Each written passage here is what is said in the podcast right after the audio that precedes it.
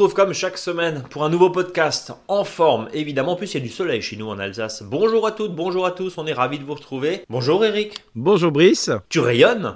Bah écoute, euh, c'est mon petit côté tissu soyeux. C'est ton côté tissu soyeux peau de pêche, c'est ça? C'est ça, tout à fait. Eh ben écoute, fantastique. Mon cher Eric, quel est le menu? Bah un petit peu de tempo, hein, donc toujours le même euh, de semaine en semaine.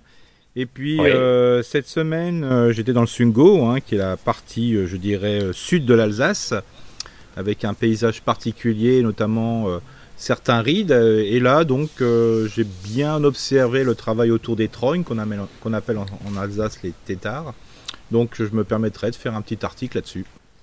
Eh ben euh, voilà, c'est le sujet. Donc euh, on parle, c'est des saules, hein, c'est ça? C'est ça, alors mais le tétard, on peut l'utiliser, la tétarisation le- ou le, la trogne, on peut l'utiliser pour de nombreuses espèces, mais le saule euh, et le peuplier sont les plus faciles pour le commun des mortels, mais on peut très bien utiliser aussi le, le frêne, le hêtre, le chêne. Voilà, tout est possible. D'accord. Alors, l'idée, c'est évidemment de nous apprendre à tailler une nouvelle fois, hein, c'est ça? Oui, donner un petit côté de design par rapport à, à la trogne, et la trogne, faut savoir que si on n'a pas utilisation de trogne, donc tout ce qui va être produit autour, c'est pas la peine d'en faire parce que c'est un travail supplémentaire. Euh, qui dit trogne dit production de bois, qui dit production du bois doit dire utilisation. Et bon, alors après, il faut que les gens soient bien conscients que quand ils vont utiliser euh, ce- cette technique, euh, il faut qu'ils utilisent absolument ce déchet de taille. Ça peut être soit pour le petit élevage pendant la période estivale, ça peut être pour faire de la vannerie, ça va être pour faire des plessives. Enfin voilà, il faut que ça serve. Sinon, c'est vraiment du travail pour rien. Ou à moins que les gens sont tellement poètes euh, qu'ils aiment bien faire ce travail pour rien, comme dit. Et je veux dire, bon, voilà, ça, ça donne un peu une dimension, je dirais, rhénane, euh, de pleine du Rhin, euh, je dirais, dans son jardin. Quoi. L'idée, c'est là pour le coup de créer le déchet entre guillemets ça. pour s'en servir, quoi. c'est ça, voilà, on crée le Ouais. déchet comme si on faisait une production de déchets.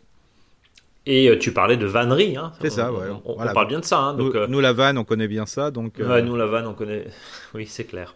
Alors, le tempo. Et puis bien sûr, on va répondre à vos Ouais, plein de questions, hein, ouais. Avec euh, la, la- la première, euh, la il y a plein d'amour cette semaine. Merci, vous avez été très nombreux à nous écouter euh, et surtout à nous envoyer des, des messages. Je le rappelle, un contact arobase monjardinbio.com pour nous envoyer toutes vos questions, réactions, commentaires. Tiens, et puis on a eu euh, ce matin un, un client qu'on on- on va le saluer, c'est Guillaume. euh, qui- voilà, Euh, j'ai appelé un client et puis il me dit ah mais c'est vous qui faites le podcast? J'ai dit oui c'est ça. Ah oui je reconnais votre voix. Et ben bonjour Guillaume. Voilà, c'était pour euh, une, un petit souci de délai tiens sur sa commande. Bah voilà, vous voyez on est on- le- le- la personne qui fait le podcast appelle aussi Oui, les c'est- clients.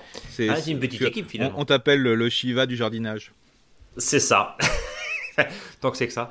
Bon, euh, un petit coup euh, au tempo du jardin. euh, pff, Bah bon, on plante, on taille, euh, voilà, euh, on met du, du compost, euh, on met du paillage.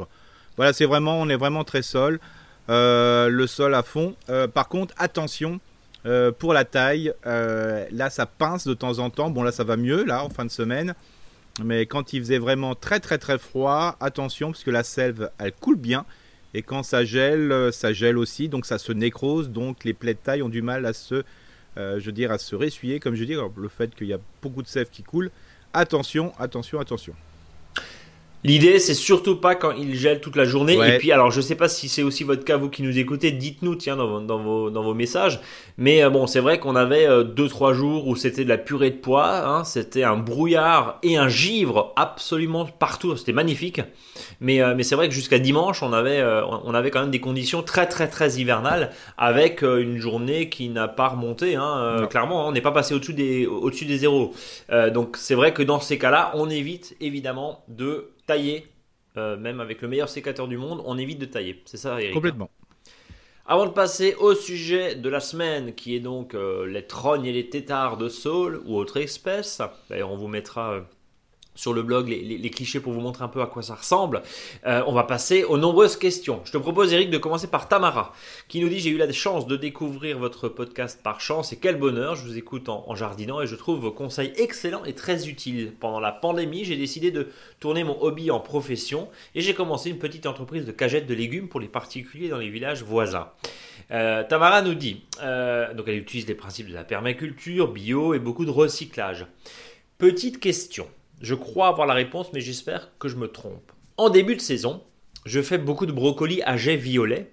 Elle, nous dit que c'est les Purple Sprouting Broccoli. Mhm. Malheureusement, cette année, les plants, encore un problème de chou, tiens. Euh, malheureusement, cette année, les plants que j'ai plantés en automne 2021 se sont fait démolir par les limaces à plusieurs reprises.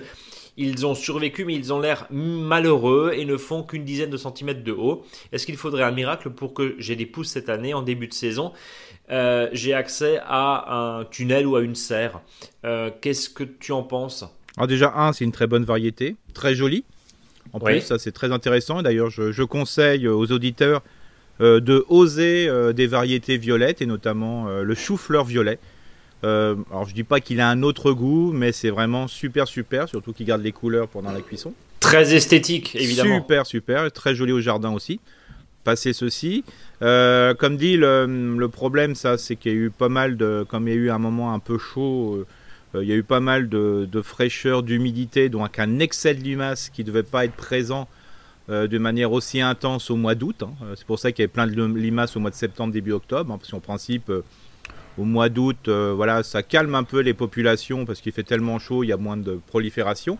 Et comme il y a eu beaucoup de déchets verts, enfin, de verdure qu'on poussait d'une manière exubérante, donc la limace, bah, comme elle a été bien nourrie, elle s'est encore reproduite un peu plus. Donc euh, c'est pour ça qu'il y a eu un excès de limaces en automne. sinon, passé ceci, il va y avoir, je rassure, du brocoli de printemps sur les pousses proposées. Mais bien sûr, ça sera des toutes petites têtes. Donc ça c'est très important euh, voilà, de préciser, ça sera vraiment des petites têtes, elles sont très très très bonnes, hein. il n'y a, a aucun souci. Alors sur le malheur, euh, je dirais le fait de ne pas avoir des grosses productions, ben, je conseille de laisser fleurir à fond.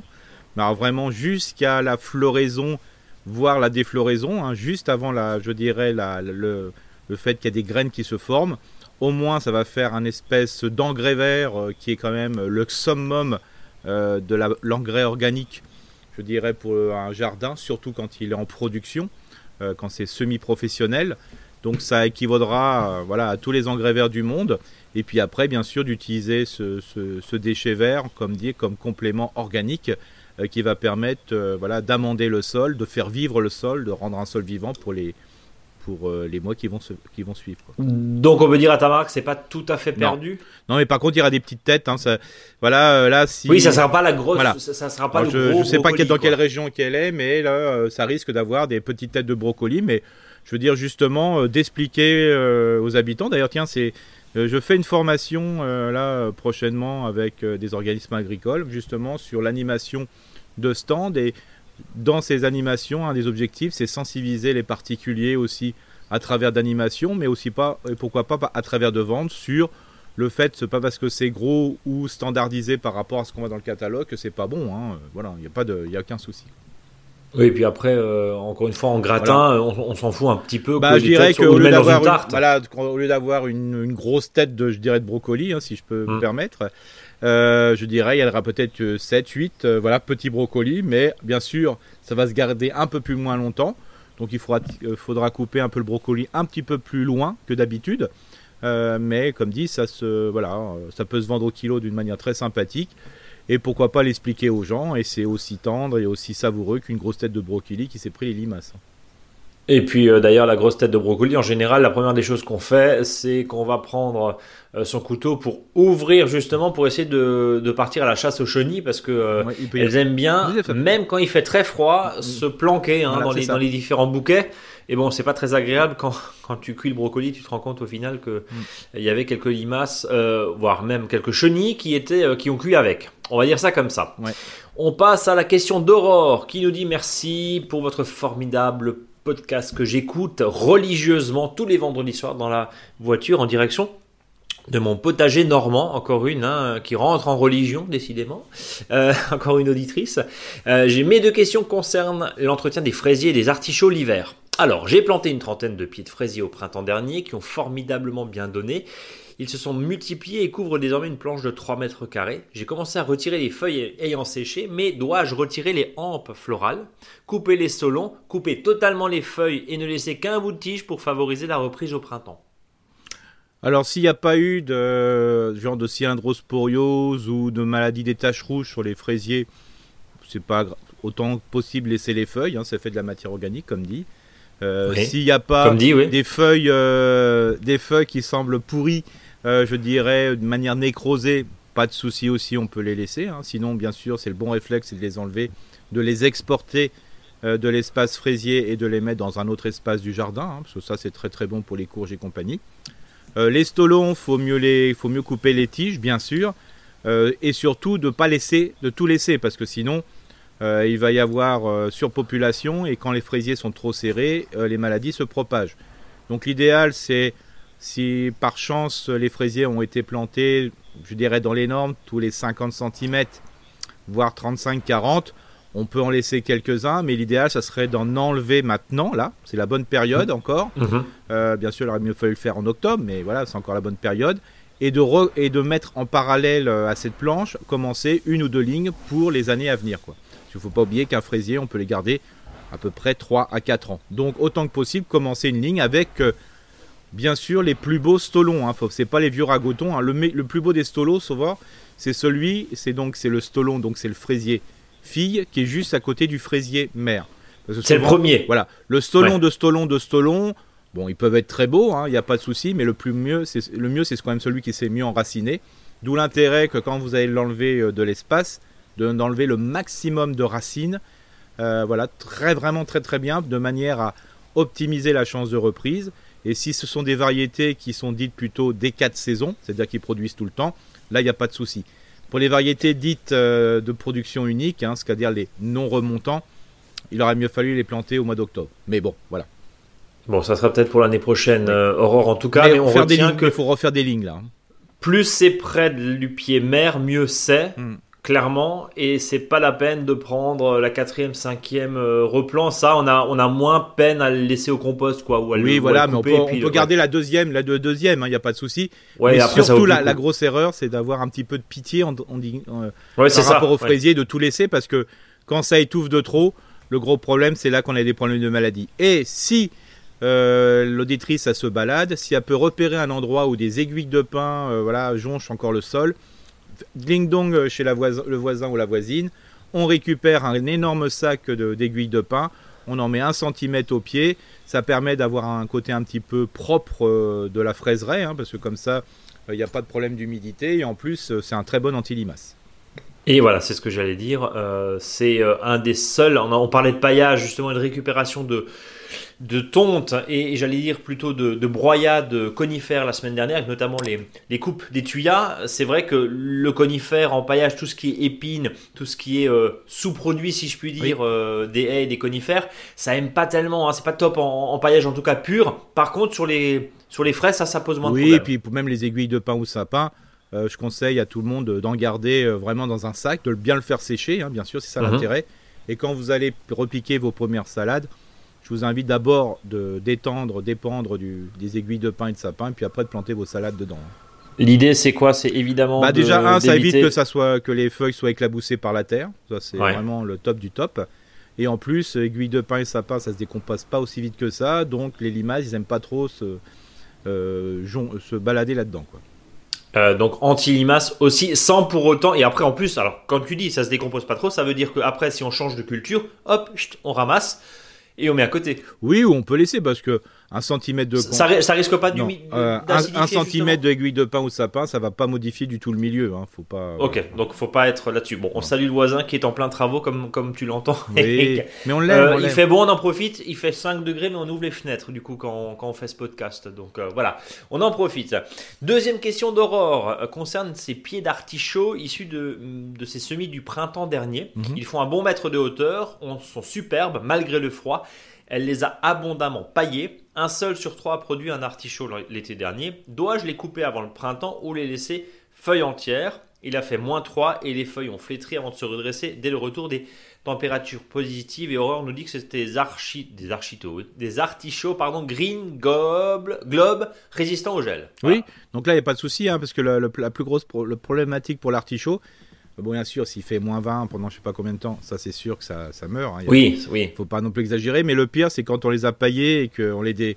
et on oublie de les découvrir. Donc c'est l'excès d'humidité. Alors tant que voilà, si c'est comme c'est une variété qui est un, peu résistante, bien sûr, hein, quand c'est résistante au, gel, euh, qu'on soit bien d'accord, hein, c'est pas un moins 15 pendant un bout de temps.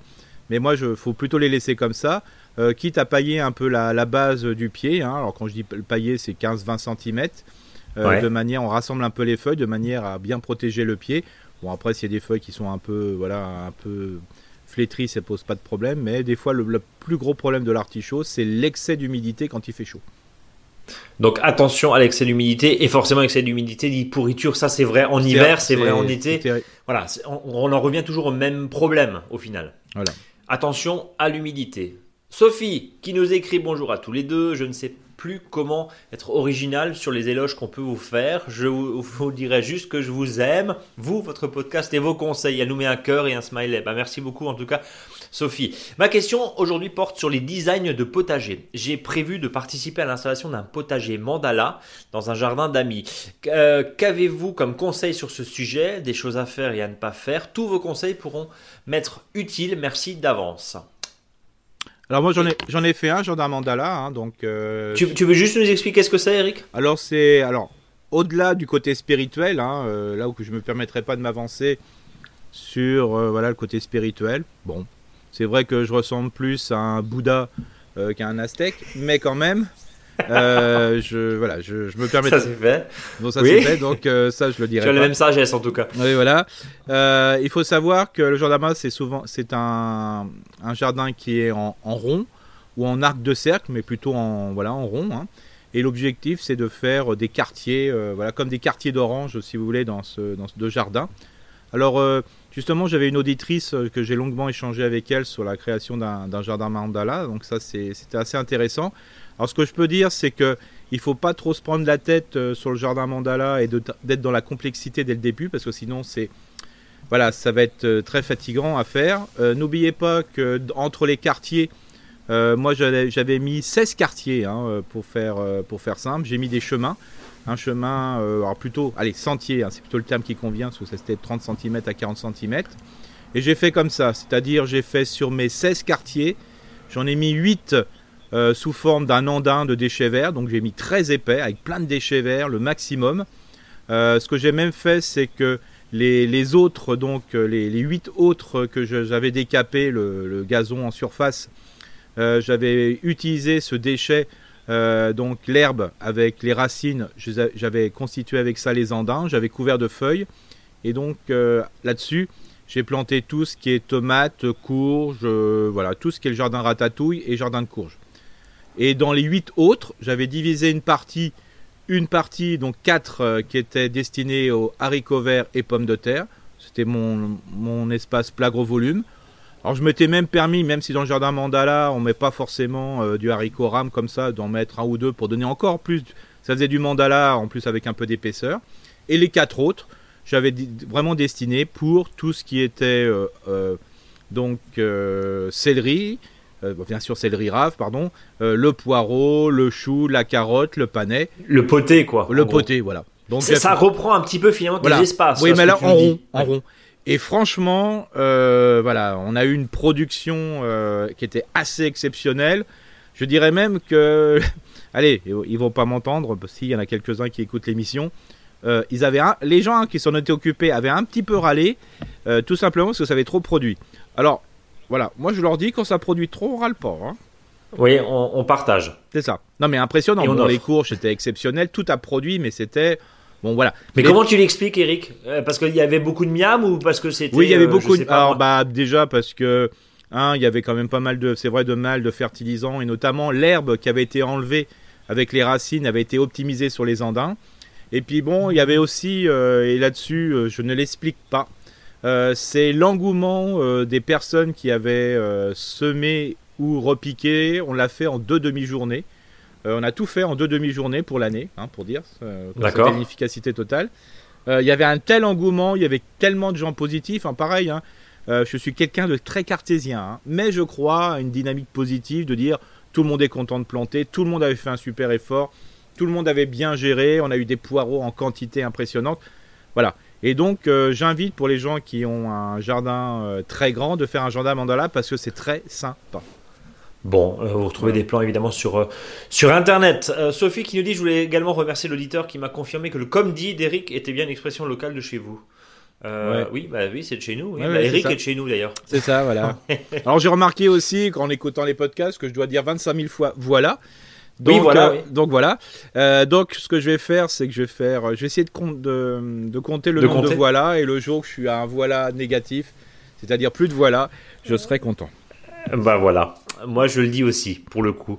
les petits tics de langage, hein, c'est effectivement euh, comme ça, et c'est ce qui euh, caractérise chacun et chacune d'entre nous. Voilà, hein, je dis chacune pas pour nous, mais euh, au sens global, hein, évidemment, Eric, tu as, tu as bien compris.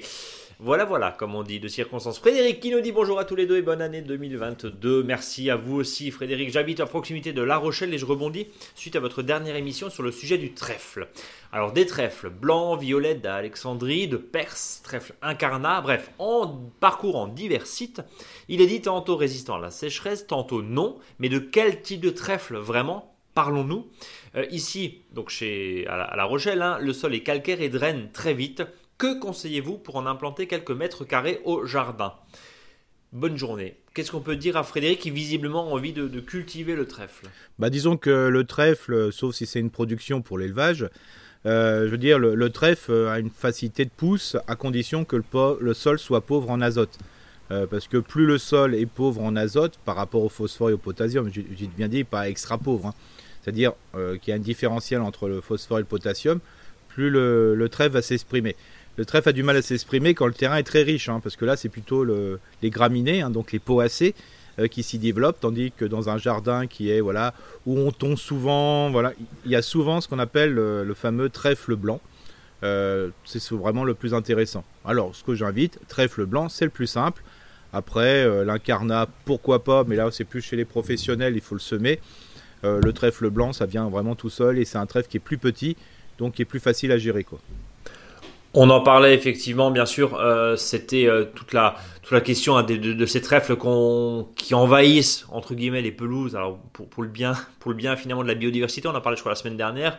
Où euh, les premiers rayons de soleil en, mars avril quand le trèfle fleurit, c'est absolument magnifique parce qu'il n'y a pas que des abeilles, il y a des bourdons. Enfin ça, ça mmh. grouille vraiment. C'est vraiment très très esthétique. Je pense que c'était dans, dans cet esprit là. Par contre, ça vient normalement tout seul, on est d'accord. Voilà. Alors, comme dit pour le, pour le trèfle, ce que je veux proposer aussi, euh, si le jardin est assez grand, euh, il y a possibilité, par exemple, de mettre euh, des rangs de tomates. Alors, même si on en sachant que les tomates là ci sont pas couvertes, ni par une tonnelle ou, un, ou un tunnel, c'est de, de, mettre des rangs de trèfle, donc 30 à 50 cm, euh, dans ce trèfle de creuser, de mettre les tomates et mettre beaucoup de paillage au pied, mais laisser le trèfle pousser de part et d'autre. Euh, tout simplement parce que le trèfle va apporter de l'azote au sol et c'est vraiment bon pour le sol. Donc il euh, n'y a pas de souci, même si vous avez des choux par exemple, et si le jardin est grand bien sûr, je vous invite à la place du paillage de mettre du trèfle, c'est-à-dire de planter vos choux dans le trèfle. Ouais, donc l'idée c'est de faire un paillage permanent en trèfle. Alors il y, a une question qui revient souvent. Alors bon, c'est pas du tout de saison, hein, euh, pardonnez-nous, mais c'est la question de la concurrence. Euh, on, fait souvent, euh, je regardais encore un, je raconte ma vie, mais je regardais encore un reportage l'autre jour sur sur la vigne, sur les, arbres fruitiers aussi, où bah, on sait que l'eau est de plus en plus rare. Il y a une vraie question de concurrence avec les enherbements, hein, ce qu'on appelle l'enherbement. Mmh, Grosso mmh, modo, mmh. l'herbe, le couvert végétal qui va qui va pousser au pied. C'est pour ça que certains sont couchés, mhm. notamment, euh, ou tondus, le plus rare possible, mhm. le, plus petit possible. Mais quid de ces enherbements, euh, j'allais dire, euh, mis en place ou laissés par l'homme? Parce qu'au final, est-ce qu'il n'y a pas une certaine concurrence avec l'eau, Eric? Alors, il y a une certaine concurrence avec l'eau, c'est sûr. Mais il faut savoir que quand il y a du trèfle, par exemple, euh, l'enracinement euh, des plantes, c'est pour ça que je parlais de choux, c'est-à-dire des, plantes qui vont rester un certain temps dans le sol, ou des, légumes fruits qui vont garder un certain temps dans le sol, donc ils vont se, ils vont s'enraciner plus profondément. Euh, ça c'est important. Et quid par exemple justement des, ce qu'on appelle des forêts fruitières, des forêts jardins qu'on appelle, qu'on met de plus en plus, et on ajoute toujours dans ces forêts des producteurs d'azote. C'est-à-dire ils produisent pas des fruits, euh, mais ils produisent de l'azote. Hein. donc euh, souvent, bien sûr, la plupart c'est de la famille des, fabacées, hein, donc les fameuses légumineuses. Donc ça c'est quand même très intéressant pour le sol. Le fait de, planter tout en même temps, alors c'est ça le principe, c'est planter et semer tout en même temps. comme ça on a beaucoup moins de problèmes de faim parce que tout a travaillé en même temps.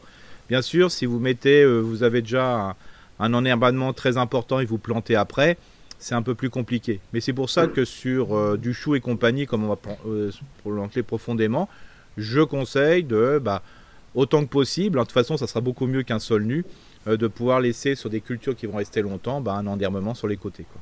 Donc ça veut dire que pour toi, un enherbement qui arrive au même moment, alors bien sûr il ne s'agit pas d'enherber là où on va mettre des carottes, des navets et, du panais. Ou de la salade, tout ça. Parce que là, on est d'accord. Là il y a vraiment de la conservation.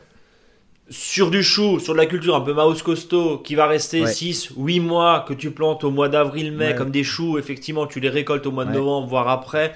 Là-dessus, il n'y a pas de souci. C'est ça, Il n'y a pas de souci. Alors encore plus pour tout ce qui va rester en place, les petits fruits. oui.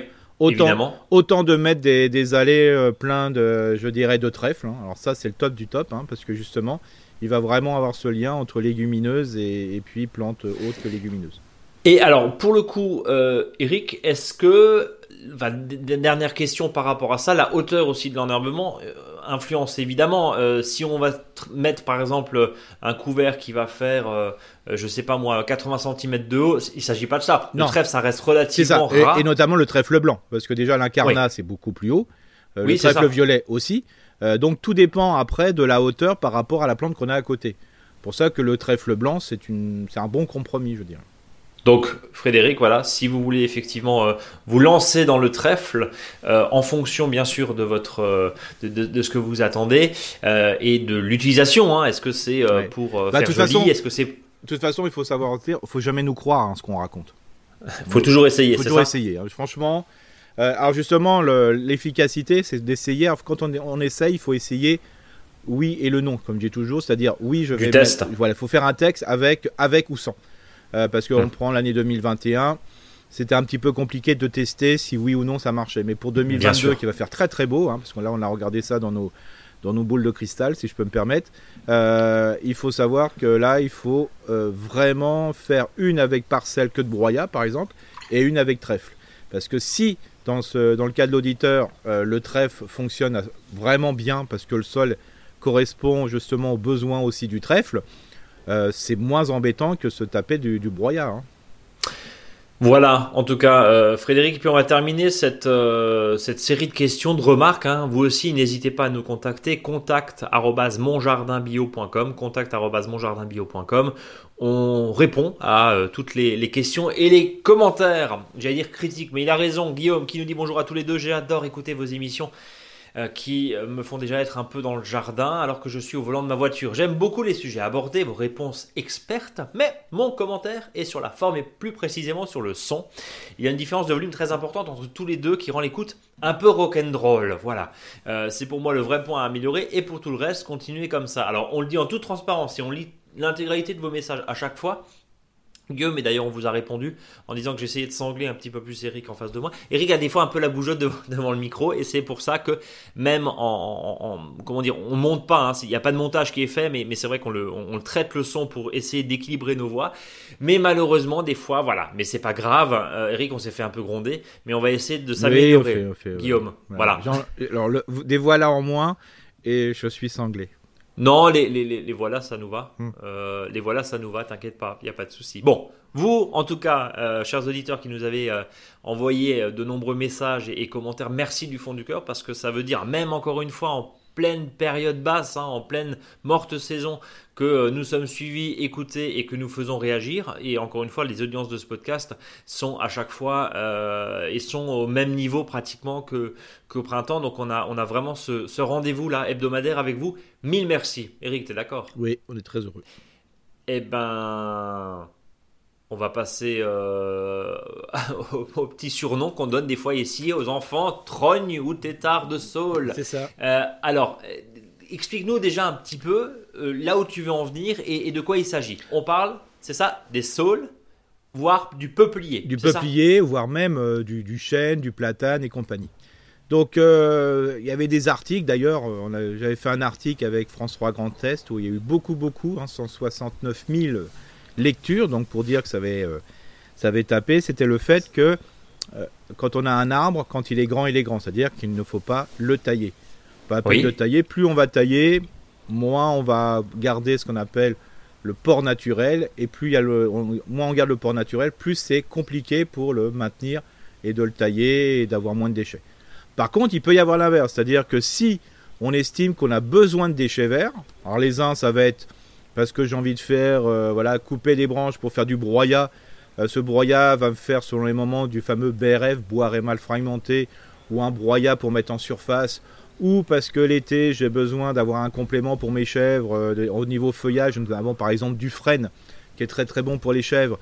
Ou par exemple, j'ai envie de faire du bois de tronçonnage tous les 5 ans pour me faire du bois pour le chauffage ou la cuisson, ou parce que plein de choses, voilà, le ou. Mais à chaque fois, le ou, ça veut dire que j'ai envie de produire quelque chose. Comme si je produisais des carottes, comme si je produisais des pêches ou des, ou des cerises, j'ai mhm. besoin de production de bois. À ce moment-là, pour avoir du bois, euh, on fait la taille. Et plus on va tailler, plus on va avoir du bois. Et c'est vrai qu'il y a un système de taille qui marcherait très bien. C'est ce qu'on appelle la, la, trogne dans de nombreuses régions françaises, ou le tétard chez nous plutôt en Alsace. Et donc, euh, il y a des espèces qui se passent très très bien avec, hein, comme notamment le, fameux, euh, je veux dire, saule. Hein. Pour les vanniers ou pour ceux qui utilisent des attaches, ça sera plutôt l'osier. Mais c'est vrai qu'on peut l'utiliser avec, pour le peuplier, le, platane, le, charme, le chêne, tous ces, arbres-là qu'on vient pour faire de la trogne. Hein. Et donc le principe de la trogne, c'est surtailler, euh, garder souvent ben, un individu qui est très dénudé pour favoriser le bois qu'on va récolter tous les ans quand c'est de l'osier, pour faire justement les liens, et tous les 5 ans, par exemple, pour faire de la bûche quand c'est du chêne ou voir certains saules. Tu, tu parlais euh, tout à l'heure du ride. Hein. donc le, ride, pour vous situer un petit peu, c'est euh, les grosses berges du Rhin. On peut dire ça comme ça. Enfin, voilà, c'est ça. Très très éloigné. C'est des, hein, des, zones inondables. Hein, donc euh, c'est des voilà, c'est des zones inondables, mais mais l'eau c'est nappe phréatique et un peu Rhin aussi. C'est ça, voilà. selon les zones. Et, c'est vrai que bah, l'osier aussi, historiquement, était euh, euh, tissé, euh, tressé, pardon, pour faire notamment les nasses, hein, pour, les, pour les poissons, Eric. C'est ça, complètement. Voilà, pour, aller à la pêche, notamment, et ce genre de choses. Enfin, il y, a tout un, y a tout un historique là-dessus. Oui, et aussi, il faut savoir que le fait d'entretenir ces saules, par exemple, c'était aussi le fait qu'ils tenaient les berges. des fois, est-ce qu'il faut se poser la question? Alors, moi, je suis pas un spécialiste de ce côté-là, mais quand même, sur les observations, c'est de dire est-ce qu'il faut mieux pas des fois plutôt planter euh, des arbres et de les conduire en, en trogne, euh, quelles que soient les variétés, euh, enfin les espèces qui s'adaptent au bord de l'eau, que de mettre des linéaires de ciment qui ne font que accélérer la, la, vitesse de l'eau. Et l'intérêt, c'est qu'il faut mieux être en, en haut qu'en bas, sinon on se prend toutes les inondations.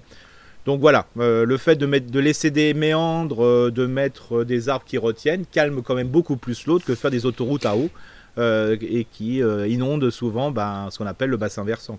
C'est exactement, c'est exactement le sujet, encore une fois, euh, d'un reportage l'autre jour, dans, je crois dans le Trésor de France 2, qui expliquait exactement ce que tu viens de dire.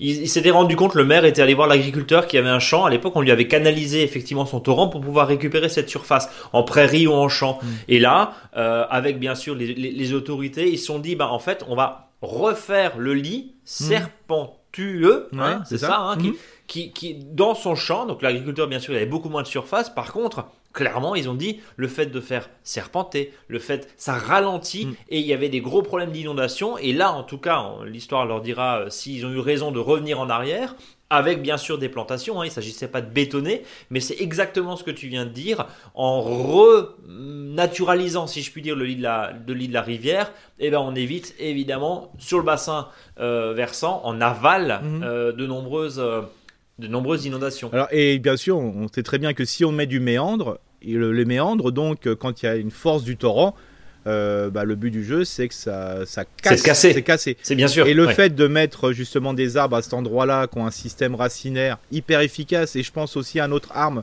arbre que je n'ai pas cité, qui est le l'aulne, euh, dont, qui a sa capacité d'avoir les racines dans l'eau, parce que c'est assez intéressant, parce que l'aulne fait aussi un partenariat, entre guillemets, avec un, un, champignon. Hein. alors c'est pas, c'est des asconomycètes, donc c'est pas tout à fait un champignon euh, qu'on connaît et qui permet de faciliter justement la, captation euh, d'oxygène euh, et d'azote.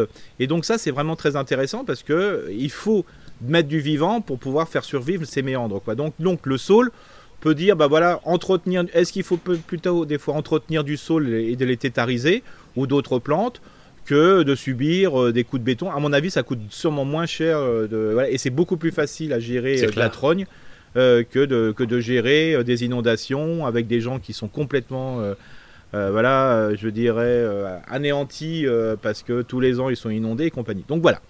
Euh, donc il faut qu'il y ait une fonctionnalité. Et là, on voit bien que oui, au, port naturel d'un arbre, hein, moi je vous dis pourquoi il faut tailler un arbre, mais s'il y a une utilité, euh, c'est intéressant de pouvoir justement l'utiliser avec une fonctionnalité. Quelle est la fonction de cet arbre-là?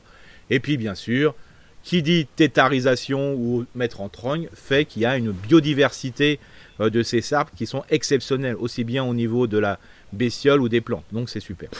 Euh, alors, tu, tu, le disais, c'est une sorte de culture, hein. c'est ça, c'est ça l'idée. Hein. c'est comme finalement euh, le l'arbre, euh, alors le chêne liège, pardon. C'est comme le chêne liège, hein, où on va récolter, voilà. C'est comme la sève de bouleau qu'on va qu'on va récolter. C'est comme plein de choses. Là, on utilise l'arbre, le vivant, comme un support de production assumé. C'est ce que, c'est complètement. Ce que tu disais.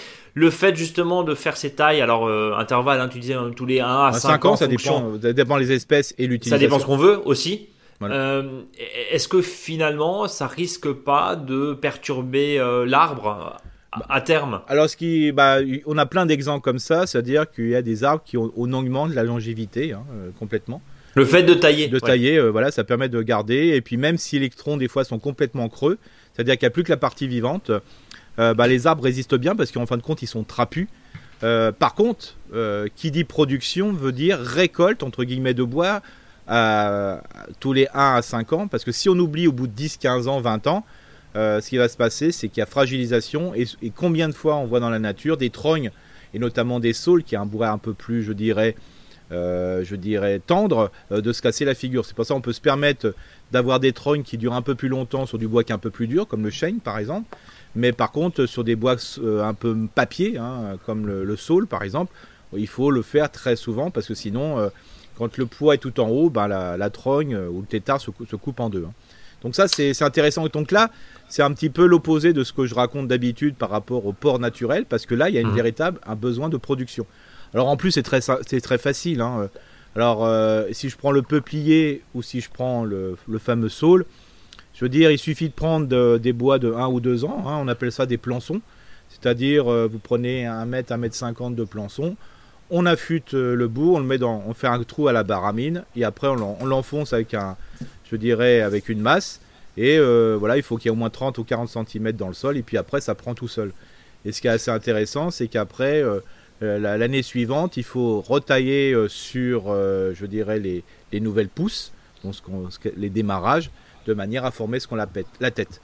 Et quand on forme et quand on forme la tête, le but du jeu, c'est que quand on va rossier dessus ou tronçonner, il faut toujours le faire au même, le faire au même endroit pour favoriser la, mise en place de la tête, de la réserve de tête, hein, ce qu'on appelle, hein. c'est-à-dire que toute la réserve sera là, et notamment aussi qu'il puisse y avoir une, véritable, je dirais, cicatrisation des plaies.